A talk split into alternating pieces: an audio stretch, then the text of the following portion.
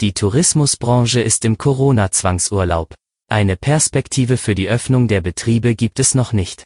Doch hinter den Kulissen wird heftig organisiert. Mehr dazu gleich im Schwerpunkt. Es ist Mittwoch um 5 Uhr. Guten Morgen.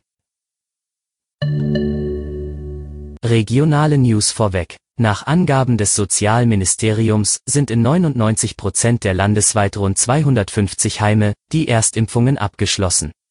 In 95 Prozent hätten alle Impfwilligen auch schon die zweite Spritze erhalten. Nun sollen auch die Besuchsregeln wieder gelockert werden. Ziel sei, den Bewohnern wieder mehr soziale Kontakte zu ermöglichen, sagte Sozialministerin Stefanie Drese gestern. Dabei gelte es, sehr sorgfältig zwischen Schutzmaßnahmen und Lockerungsschritten abzuwägen. Bereits nach wenigen Tagen haben sich schon über 800 Einrichtungen und Orte in und um Rostock bei der Luca-App zur digitalen Kontaktverfolgung angemeldet. Damit sind wir Vorreiterstadt in Deutschland für Menschen und Unternehmen, die smarte Lösungen für ihren Alltag brauchen, sagte Oberbürgermeister Klaus Ruhe Matzen. Er will Rostock mit smarten Angeboten zur Smile City machen. Zum Schwerpunkt, mit dem freiwilligen Siegel Mehr Sicherheit im Urlaubsland MV startet Mecklenburg-Vorpommern in die Urlaubszeit 2021.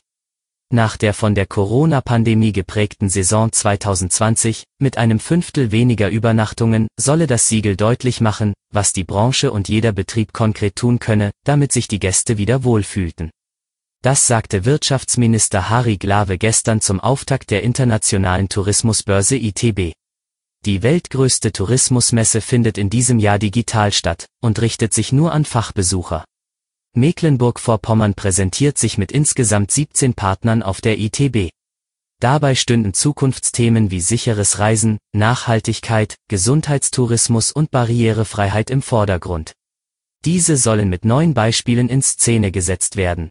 Dies sind etwa die mecklenburgische Kleinseenplatte mit den Gemeinden Miro und Wesenberg, das Rote Listezentrum im Schweriner Zoo oder der geplante Königsweg als schwebende Besucherplattform im Nationalpark Jasmund. Jüngste Prognosen sehen in diesem Jahr eine hohe touristische Nachfrage innerhalb Deutschlands, sofern das Reisen wieder möglich ist. Über die Hälfte aller Urlaubsreisen 2020 fand in Deutschland statt. So viele wie zuletzt in den 1970er Jahren. Das war Ihr Audiosnack. Alle Artikel zum Nachlesen und Hören gibt es wie immer auf svz.de-audiosnack. Die nächste Folge hören Sie morgen früh.